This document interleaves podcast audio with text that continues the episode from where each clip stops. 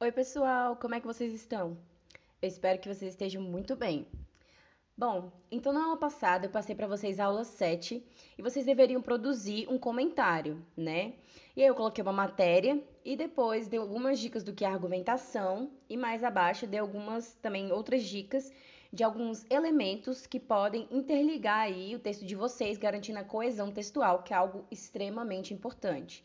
Então eu apresentei para vocês as conjunções, os tipos de conjunções que existem, para que vocês usem nos textos.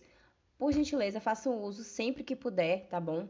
As condições são boas para vocês adicionarem informações no texto, que vocês vão fazer normalmente, para vocês colocarem ideias opostas, opostas ou que se contrastam no texto e também para concluir ideias. Bom, então, o texto que eu coloquei é sobre, né?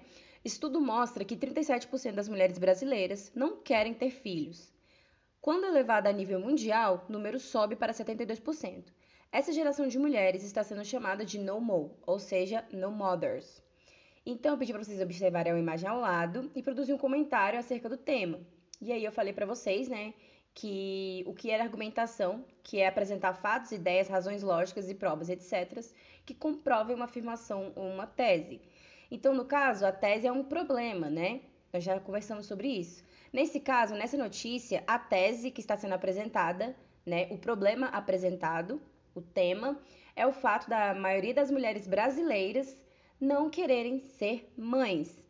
E nesse caso, você deveria esboçar o seu comentário sobre isso.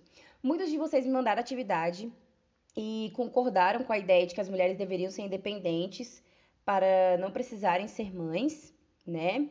Um comentário me chamou bastante atenção é, eu não vou citar o nome, né? Mas a pessoa vai saber que é ela.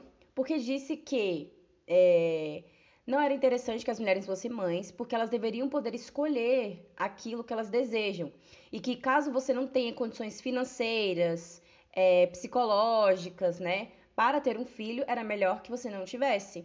Então, eu achei esse comentário mais completo de todos que eu ouvi, porque a pessoa ela não apresentou só a opinião dela. Muitos de vocês me mandaram assim: ah, eu acho que ninguém é obrigado a ser mãe. Ah, eu acho que as mulheres estão certas. Mas vocês deveriam ter apresentado os motivos pelos quais vocês acham o que vocês falaram, certo? Se você acredita que é uma decisão ok as mulheres não quererem ser mães, vocês deveriam ter colocado os motivos que vocês acham importante. Então, achei bacana esse comentário que eu citei anteriormente, porque apresentou os motivos, né? Falta de questões é, por questões financeiras, questões psicológicas, pela não vontade de não ter um filho, porque tem outras, é, outras metas na vida, né? Importante ressaltar que é, você ser mãe ou não não é um demérito, jamais será, né? E é importante respeitar as escolhas das mulheres. Então, o que eu quis trabalhar aqui com vocês nessa unidade, né? Principalmente nessa parte documentário, trazendo esse, essa postagem, é sobre a situação da mulher na sociedade atual, né? E como isso afeta também nós mulheres, porque eu também sou uma mulher, e os homens também, né? Então é isso, eu espero que vocês tenham entendido sobre o comentário, a ideia que teria sido por trás do comentário.